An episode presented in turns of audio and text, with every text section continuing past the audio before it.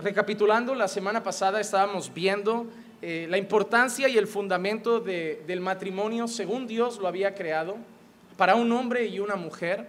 Y con ese, esa base que analizamos un poco, de que el hombre dejaría padre y madre, se uniría a su mujer y serían una sola carne, donde explicamos que no es que el hombre abandone a su familia y ahora la deshonre y no la ame más, sino que ahora la primera figura en el corazón de un esposo, la primera figura en el corazón de ese hombre iba a ser su esposa, su hogar, ese iba a ser el, orden principal ahora de sus prioridades. Él, él, ahora estaba bajo otro gobierno, él era la cabeza de una familia, ya no estaba bajo la tutela directa de su padre. Y se unía a una mujer para tener una unión plena, siendo una sola carne a nivel emocional, espiritual, físico, material y en todos los sentidos. Y estábamos viendo como el mayor problema del matrimonio es, es el mismo que la humanidad, es el pecado. Y siempre será así. Hermanos, la primera cosa que quiero recordar es esa. Dios creó el matrimonio para que tenga éxito, no para que sea una institución fallida. El matrimonio no es una institución que ha fracasado. Eso es lo que nos quiere hacer creer el mundo. El mundo nos quiere hacer creer que el matrimonio ya está obsoleto, que se ha probado con el paso de los años que se rompe, que no sirve, que da problemas, que la gente no aguanta. Pero eso es lo que el mundo dice. La realidad es que el matrimonio fue creado para ser una relación de bendición para nosotros y para que acabe con, el fin de nuestros días en esta tierra y solo separarlo mediante la muerte de uno de los cónyuges o de los dos. Así que Dios crea el matrimonio para que tenga éxito en sí mismo. Pero el problema del matrimonio no es que el creador haya fracasado, sino que de nuevo la creación y el pecado ha llevado el matrimonio al fracaso. Leo de nuevo Romanos 1, 18 al 32, donde dice, porque la ira de Dios se revela desde el cielo contra toda impiedad e injusticia de los hombres que con injusticia restringen la verdad.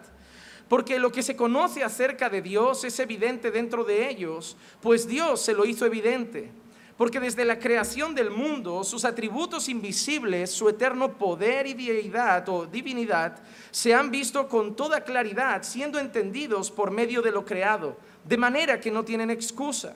Pues aunque conocían a Dios, no le honraron como a Dios ni le dieron gracias, sino que se hicieron vanos en sus razonamientos y su necio corazón fue entenebrecido. Profesando ser sabios, se volvieron necios y cambiaron la gloria del Dios incorruptible por una imagen en forma de hombre corruptible, de aves, de cuadrúpedos y de reptiles. Por consiguiente, Dios los entregó a la impureza, en la lujuria de sus corazones, de modo que deshonraron entre sí sus propios cuerpos, porque cambiaron la verdad de Dios por la mentira y adoraron y sirvieron a la criatura en lugar de al Creador, quien es bendito por los siglos. Amén. Por esta razón Dios los entregó a pasiones degradantes, porque sus mujeres cambiaron la función natural por la que es contra la naturaleza. Y de la misma manera también los hombres, abandonando el uso natural de la mujer, se encendieron en su lujuria unos con otros, cometiendo hechos vergonzosos, hombres con hombres, y recibiendo en sí mismos el castigo correspondiente a su extravío. Y como ellos no tuvieron a bien reconocer a Dios, Dios los entregó a una mente depravada para que hicieran las cosas que no convienen, estando llenos de injusticia, maldad, avaricia, malicia, colmados de envidia, homicidios, pleitos, engaños y malignidad, chismosos, detractores, aborrecedores de Dios, insolentes, soberbios, jactanciosos, inventores de lo malo, desobedientes a los padres, sin entendimiento, indignos de confianza, sin amor, despiadados, los cuales, aunque conocen el decreto de Dios, que los que practican tales cosas son dignos de muerte, no solo las hacen, sino que también dan su aprobación a los que las practican. Dios no ha fallado, hermanos. El matrimonio no ha fracasado porque Dios se equivocó cuando lo hizo. El matrimonio no es una institución fallida porque, el ser, eh, porque Dios lo hizo mal, el proyecto no estaba bien, la idea que tenía no era buena. El matrimonio fracasa por nuestro pecado. Todo matrimonio que llega a su fin es por causa del pecado. Por causa del pecado. Dios no tiene la culpa de ningún divorcio. Dios no pone su mano en ningún divorcio. Dios no bendice ningún divorcio. Dios no aprueba ningún divorcio. Dios no empuja a ningún divorcio, porque el divorcio es solo consecuencia de darle la espalda a Dios. Y quiero dejar claro esto porque hoy hay gente en iglesias que enseñan a las personas que hay casos en los que parece que Dios hasta te aplaude. No, Dios, en tu caso Dios te entiende, divórciate, no pasa nada. No, Dios no. Una cosa, yo entiendo hasta que algunos crean que Dios abre la puerta del divorcio en algunas opciones, pero no crean que Dios está arriba aplaudiendo y haciendo una fiesta porque se están divorciando por un motivo. Dios está triste Dios creó la familia para que estén juntos hasta el fin de sus días, hasta que la muerte los separe. Y solo nuestro pecado puede romper nuestros hogares. Cuando Dios habla del hombre que le da la espalda a Dios, ¿cómo nos describe? Despiadados, malignos, malvados, con veneno en la lengua, llenos de maldad, llenos de odio, llenos de rencor, llenos de pleitos, llenos de envidia. ¿Ves esa lista de romanos? Es asustadora. Pero eso es lo que somos cuando no tenemos a Dios. Ese es nuestro corazón. Y por eso en las casas hay maltrato, hay insultos, no hay respeto, porque somos eso sin Dios. Pero Dios creó el matrimonio para toda la vida. Y si se siguen los patrones de Dios, el matrimonio dura toda la vida. Punto y final. El mundo te casas y ya te, te previene. Hay padres que le dicen a sus hijos, hijo, aquí te dejo tu habitación por si pasa algo. No, no, no. No, el mundo piensa así. El mundo se casa ya pensando en divorcio. Hay gente que ya hace hasta la llamada separación de bienes. No, mira, antes firmemos este papel por si pasa algo, lo tuyo es tuyo, lo mío es... Porque ya empezamos pensando en el final. Un creyente no entra así en un matrimonio. Un creyente, oye, mira que, quieres firmar separación. ¿Qué separación de bienes? Si esto va a durar siempre. Ay, nunca se sabe. Sí se sabe. ¿Tú eres creyente? Sí. Yo también. Esto va a durar hasta el final. Yo si quieres os lo digo. Mi matrimonio va a durar hasta el final. Ah, y parece que alguno estará pensando, pues ojalá un día se coma sus palabras. No, yo lo voy a hacer así. Porque, y si no dura hasta el final, no va a ser por Dios. Va a ser por mí. Pero yo sé que si yo cumplo mi parte y mi esposa es creyente y cumple su parte, nosotros solo nos vamos a separar bajo un concepto, la muerte. Pero tristemente, el divorcio es una palabra que antes solo estaba fuera. Hermanos, antes una palabra divorcio en una iglesia eh, daba vergüenza, era casi tabú. Y hoy lo raro es encontrar matrimonios que sean de toda la vida. Pero es la iglesia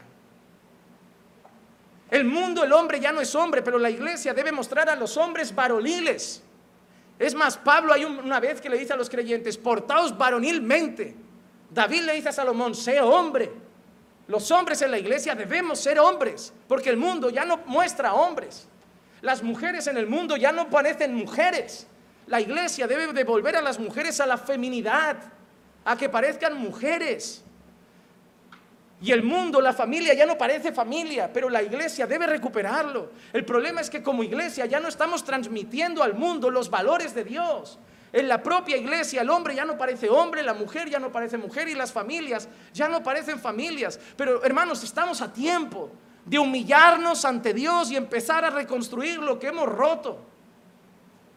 Debemos ser luz en el mundo y mostrar al mundo lo que Dios creó, no lo que el mundo ha hecho. Nosotros desde como iglesia, no el edificio, nosotros como iglesia debemos enseñarle al mundo que hay algo distinto, que hay familias unidas, que hay hijos obedientes, que hay esposos y esposas que se respetan y se aman. Y cuando nos pregunten, oye, ¿por qué sois así? Diremos solo una cosa, Dios, Dios. Las estadísticas de divorcio de hoy en día son asustadoras. He buscado algunos datos y encontré esto. En Estados Unidos hay un millón de divorcios al año. Un millón de divorcios al año. Dentro de poco se estima que en todo el mundo habrá un 50% de divorcios. Por cada matrimonio, por cada dos, uno acabará en divorcio.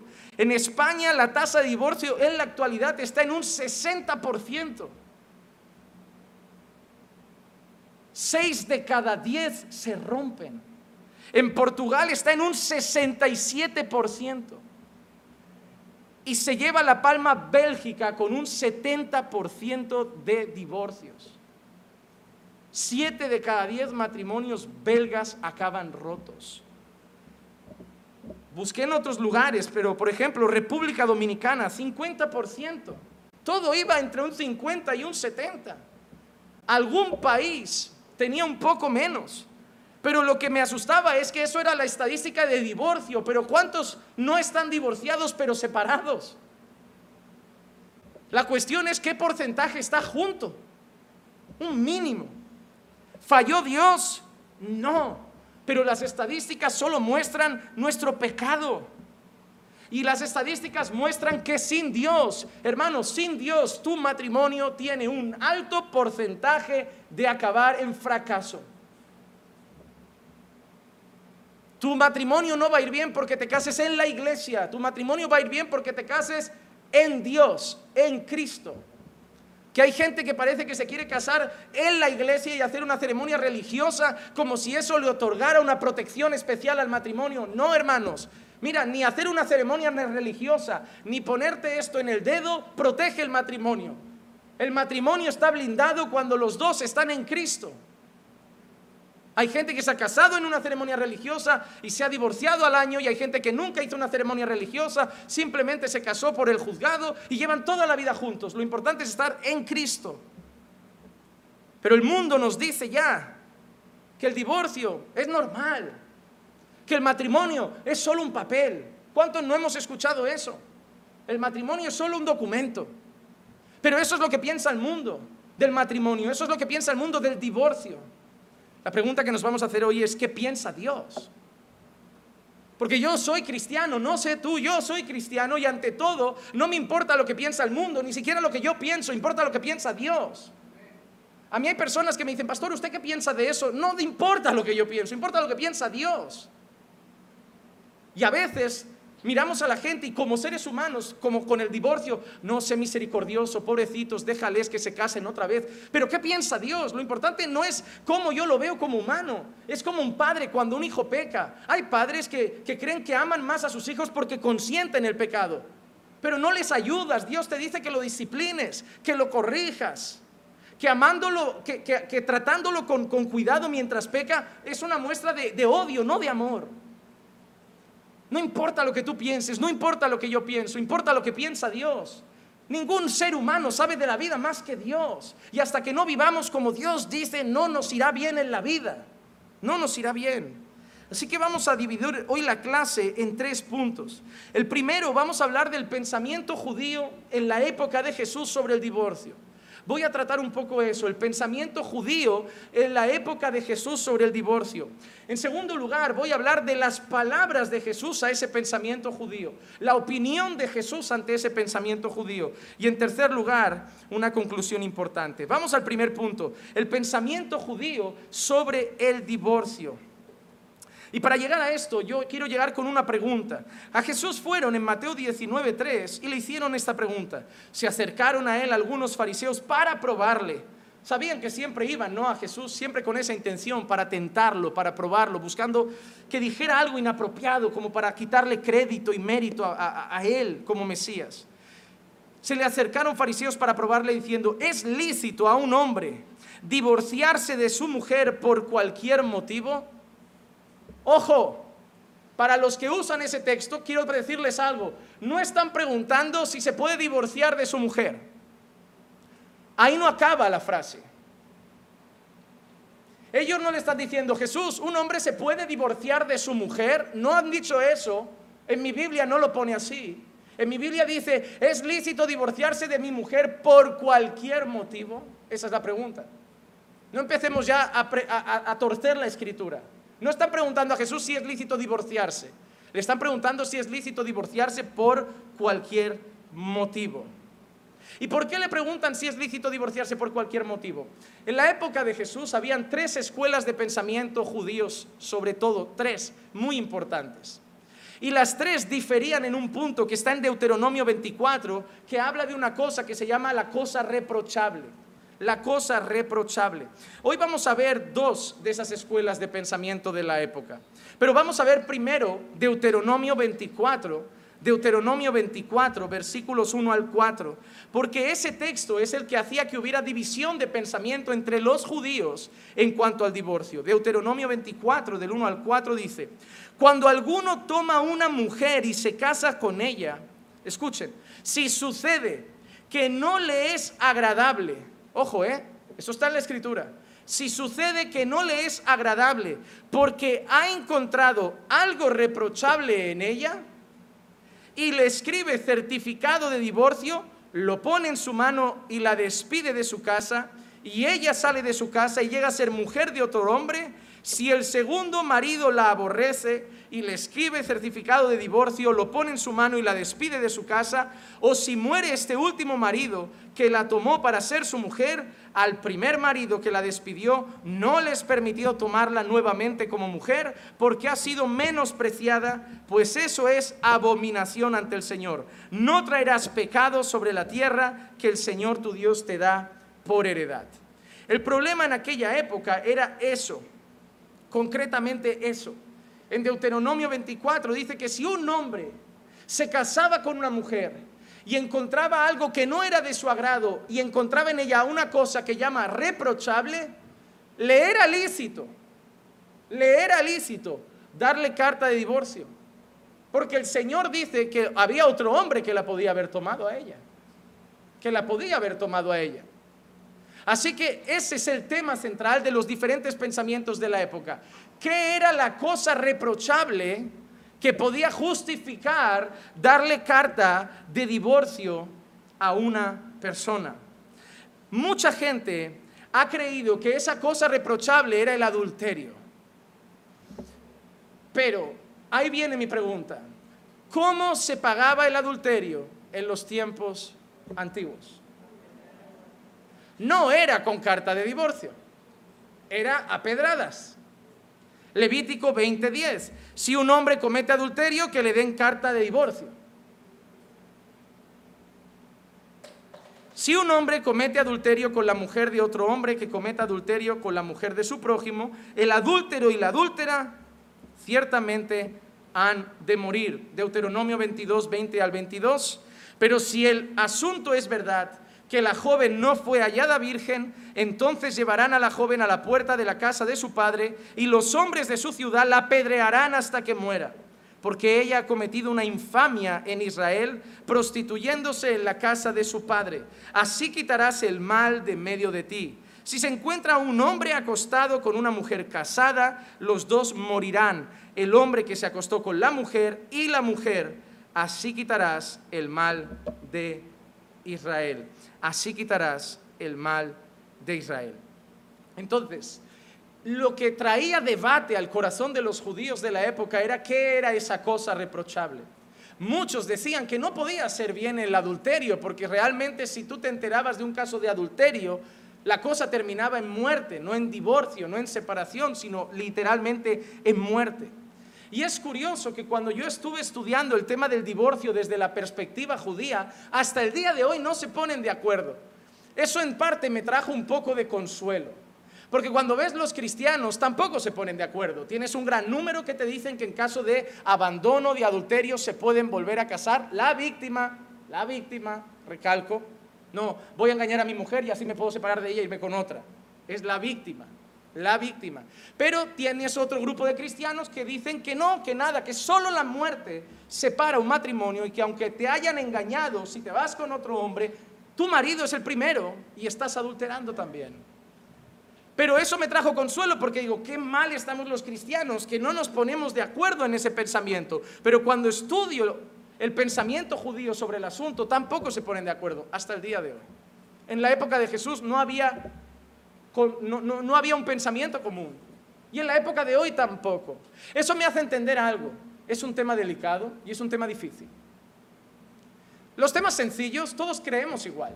Tú coges a un pentecostal, a un arminiano, a un calvinista, a un reformado, lo que quieras, y le preguntas, ¿Jesús es Dios? Y te van a decir que sí. Porque bíblicamente es algo sencillo de ver. Es sencillo de ver. Lo raro es que no lo vean los testigos de Jehová. Lo raro es que no lo vean otras religiones, pero entre nosotros, sin importar la denominación, esas cosas las vemos, pero son porque son sencillas. Pero hermanos, vamos a ser honestos, hay cosas en las escrituras difíciles.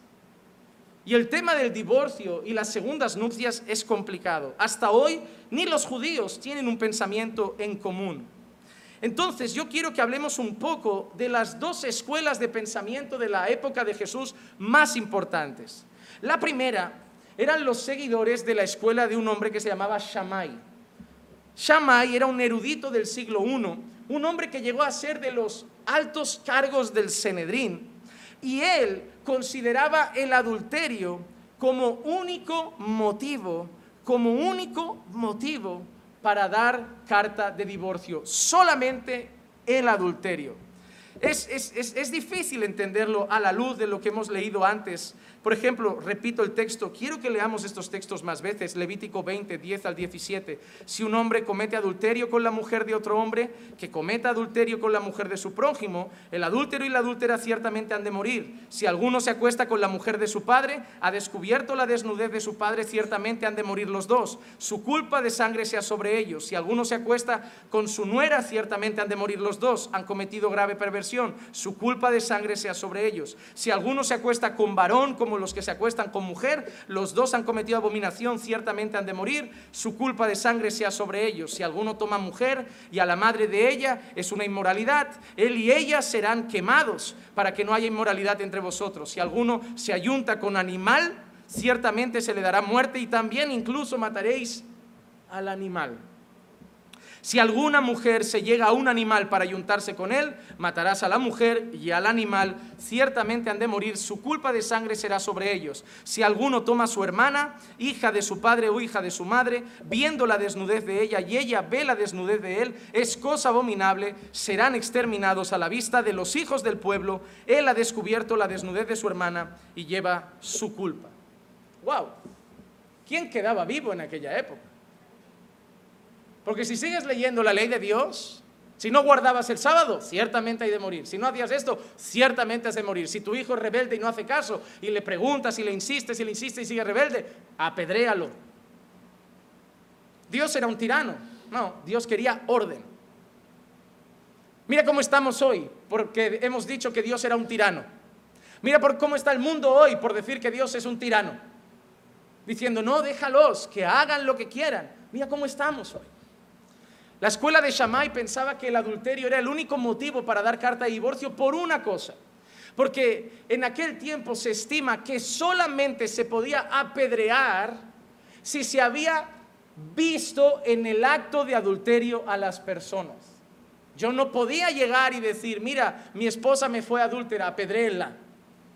No podía llegar. ¿Recuerdan Juan 8, del 3 al 5? Los escribas y los fariseos trajeron a una mujer sorprendida en adulterio y poniéndola en medio le dijeron, maestro, esta mujer ha sido sorprendida en el acto mismo del adulterio y en la ley de Moisés nos ordenó apedrear a esta clase de mujeres. Tú pues, ¿qué dices? Entonces, el hecho es que se apedreaban las personas que eran vistas cometiendo delito de adulterio y después de un juicio justo. Pero si habían sospechas, la escuela de Shammai decía que si habían sospechas de adulterio, si había pensamiento en la mente del hombre de que su mujer le pudiera estar engañando, era lícito dar carta de divorcio. Pero para la escuela de Shammai, que era quizá lo más estricto de la época, era el único motivo. Pero había la escuela opuesta, como digo yo, para cada iglesia legalista también está Gilson. Hay de todo.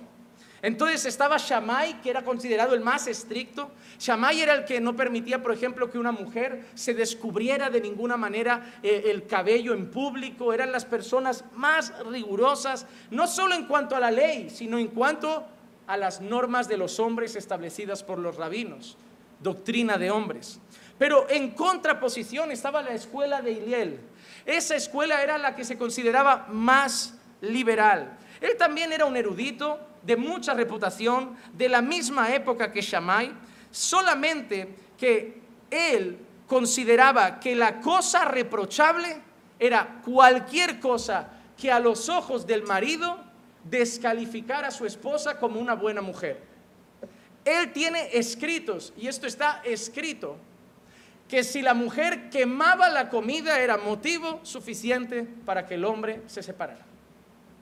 Si la mujer aparecía en público con la cabeza descubierta, era motivo suficiente para que el hombre se separaba. Si la mujer le gritaba una sola vez, era motivo suficiente para que el hombre se separaba, porque eso eran cosas en aquella época intolerables para una mujer judía. La mayoría de nosotros ya estaríamos divorciados. O nos han gritado o nos han quemado el arroz. Ya no estaríamos juntos. Gracias a Dios, ese era el pensamiento más liberal. Entonces, ¿qué estaba enseñando él? Que cualquier cosa, cualquier cosa que al hombre no le pareciera digno de una mujer, era motivo para separarse. ¿Qué es lo que le preguntaron a Jesús? ¿Qué es lo que le preguntaron a Jesús? ¿Es lícito divorciarse de su mujer por cualquier cosa? ¿Por qué? ¿Qué debate había en aquella época? Unos decían solo divorcio en caso de adulterio y otros decían en cualquier motivo, una lista interminable de motivos que abrían la puerta. ¿Qué había provocado la escuela de ese hombre en aquel tiempo? Un montón de mujeres repudiadas. Un montón de mujeres. Eso abría la puerta, esa escuela abría la puerta para que los hombres pudieran cambiar de mujer en cualquier momento. Y ese era el debate. Una escuela muy estricta, una escuela muy liberal y presentándose ante Jesús diciendo, es lícito separarse de la mujer, divorciarse de la mujer por cualquier motivo, pero recordemos algo, recordemos algo, su intención era tentar a Jesús. Ellos no estaban ni siquiera interesados en el tema, su intención era tentar a Jesús. Marcos 10, 2 dice, y se le acercaron algunos fariseos y para ponerle a prueba le preguntaban si era lícito un hombre divorciarse de su mujer. En ese texto no está la otra parte del otro texto, pero no se trata de tomar la que más me interesa. No se trata, si sé que es la misma escena, yo entiendo que Mateo está complementando más datos que a lo mejor Marcos está omitiendo. Pero entonces vamos al segundo punto. Hemos visto las escuelas de pensamiento de la época. ¿Queda claro? Las dos escuelas, una muy rigurosa, una muy liberal. Pero ahora vamos a lo que nos importa, la segunda parte, las palabras de Jesús. ¿Cómo responde a eso Jesús?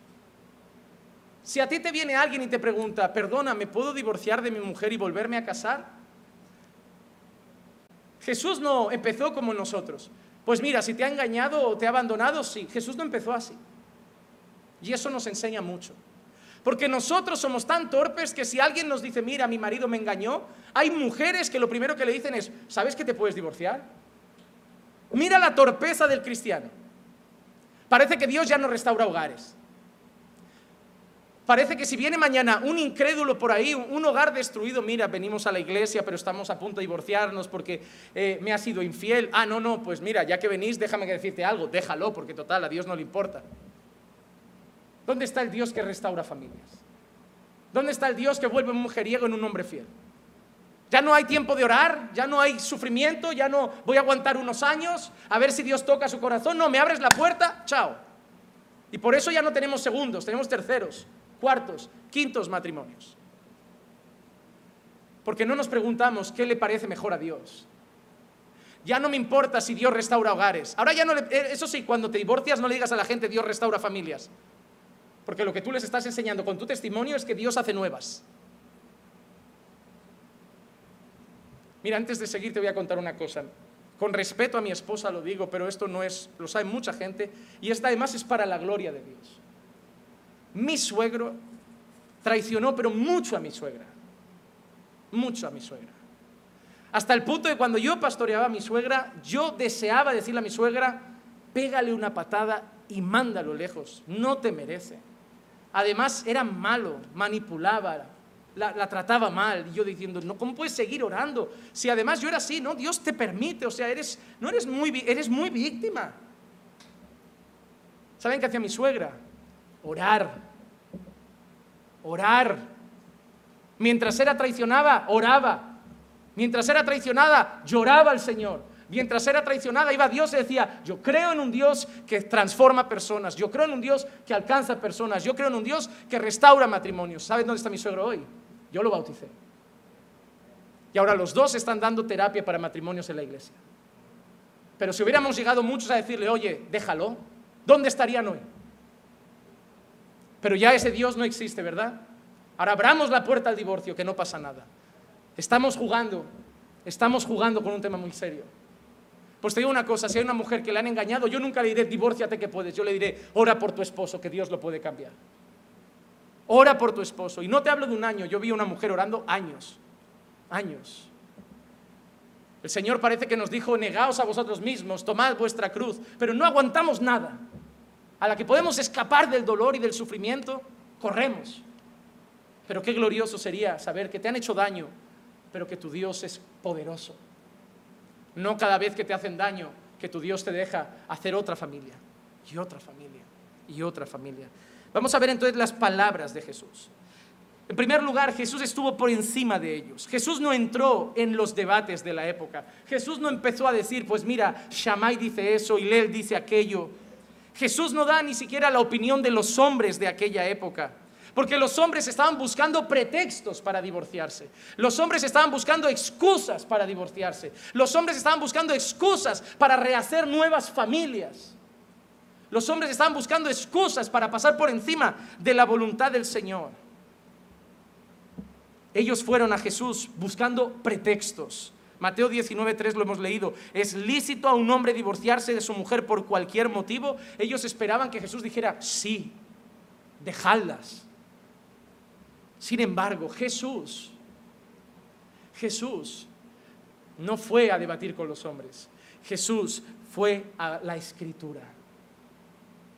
Jesús no fue a yo pienso, yo creo, mira en tu caso, mira, mira, Jesús fue a la palabra de Dios. La respuesta de Jesús en el versículo siguiente es contundente. Respondió Jesús, Mateo 19, 4. Respondiendo Jesús dijo, no habéis leído Jesús no dijo, no me importa lo que dice Shammai. No me importa lo que dice Hillel. Lo que importa es lo que dijo Dios en Génesis. Lo que importa es lo que Dios dice de la familia.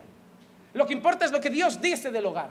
Lo que importa es lo que Dios dice del matrimonio. Y yo oro para que se levante una iglesia y cuando alguien nos pregunte nuestra opinión, no digamos yo pienso, yo creo, digamos escrito está. Yo soy Dios y aborrezco el divorcio. Es lo primero que digo cuando me preguntan, ¿qué, Pastor, ¿tú qué piensas del divorcio? Escrito está, Malaquías, yo soy Dios y aborrezco el divorcio. Ya, pero hay casos, yo soy Dios y aborrezco el divorcio. Ahí hay un punto, no una coma de hay casos. Dios aborrece el divorcio. No importa lo que yo pienso. Porque el Juanma de antes pensaba que, oye, mira, si te, si te trata mal, si no te respeta, tienes derecho a ser feliz. Pero no me importa lo que yo pienso. Porque el Juanma de antes también decía, mira, si te han violado, aborta. Si viene enfermo, aborta. Si ya te dicen que tienes síndrome de Down, aborta. Pero el Juanma de hoy dice, escrito está, no matarás. Porque lo que importa hoy es la opinión de Dios. Y el problema es que estamos viviendo en iglesias que aunque decimos que Él es Señor, vivimos como si yo fuera Señor. Y por eso nos va mal en la vida. Porque seguimos siendo los señores de nuestra propia vida. Y te voy a decir una cosa, mientras tú seas el Señor de tu vida, te irá la vida como al resto de hombres que son señores de su vida. Pero cuando hagas Dios Señor de tu vida, las cosas te irán como Dios quiere que te vayan. Dios no quiere ser solo tu Salvador. Dios quiere ser tu Señor. Dios quiere que cojas tu corazón, se lo des a Él y le digas, ahora tú pon tu trono en mi corazón, reina en mí. Eso es lo que quiere Dios. Eso es lo que quiere Dios. Así que Jesús dijo, ¿no habéis leído que aquel que los creó desde el principio los hizo hembra y varón, varón y hembra?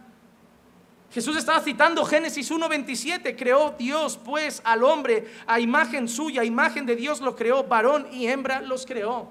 Jesús, te estoy preguntando si me puedo divorciar de mi mujer, ¿cómo me vienes con esto? Jesús, te estamos preguntando si podemos dejar a nuestras mujeres por cualquier cosa, ¿cómo me sales con la creación? Porque Jesús les estaba diciendo, estáis mal porque habéis olvidado el principio de Dios. Estáis mal porque no estáis viviendo el principio de Dios. Estáis debatiendo eso porque no estáis viviendo lo que Dios dijo en Génesis. Jesús estaba apuntando a lo que Dios había hecho. Génesis 2.24, el hombre dejará a su padre y a su madre, se unirá a su mujer y serán una sola carne, una sola carne. Hermano, tu matrimonio no es tuyo, tu matrimonio es de Dios. ¿Eres cristiano o no? Esa es la pregunta que te quiero hacer. ¿Eres cristiano o no? ¿Para quién vives? Porque si eres cristiano, vives para su gloria. Y tu matrimonio es de Él. Es para Él. Es para glorificarlo a Él. Es para exaltarlo a Él. Es para que la gente vea tu matrimonio y lo alabe a Él. No es para ti. Hay gente que en el mundo dicen, yo me casé para ser feliz. En la iglesia decimos, yo me casé para glorificar a Dios. Y cuando glorifico a Dios, soy feliz. Ese es el problema. El mundo dice ser feliz, pero no da la gloria a Dios. Y yo como creyente solo seré feliz si le doy la gloria a Dios.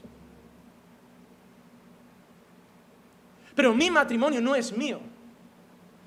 Déjame decirte una cosa y esta igual va a chocar un poco tu cabeza. Tú no tienes derecho a decidir si te divorcias o no. Es Dios quien tiene que decidir porque es a Él a quien le tienes que rendir cuentas, es para Él para quien vives. El problema es que no preguntamos a Dios en nada de lo que hacemos. Cuando, dos maridos, cuando un marido y una mujer están peleando en casa, ¿saben la mejor? Miren, cuando yo discutía alguna vez con mi esposa, ¿sabes qué es lo que frena una discusión cuando son creyentes? Cuando uno de los dos tiene un poco de vergüenza en la cara y le pregunta al otro, ¿qué vergüenza estaremos dando a Dios?